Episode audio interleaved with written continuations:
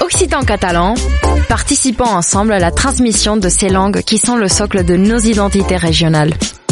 Les radios du collectif des radios libres d'Occitanie, en partenariat avec la région Occitanie-Pyrénées-Méditerranée, vous proposent sans définition de mots de nos langues régionales. Aujourd'hui, nous partons à la découverte de l'occitan. Parlem una cultura viva. Une minute, une définition.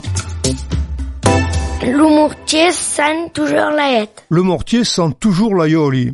On ne peut pas tout effacer de ses origines. Le mot aillé signifie à la fois aïe et aioli.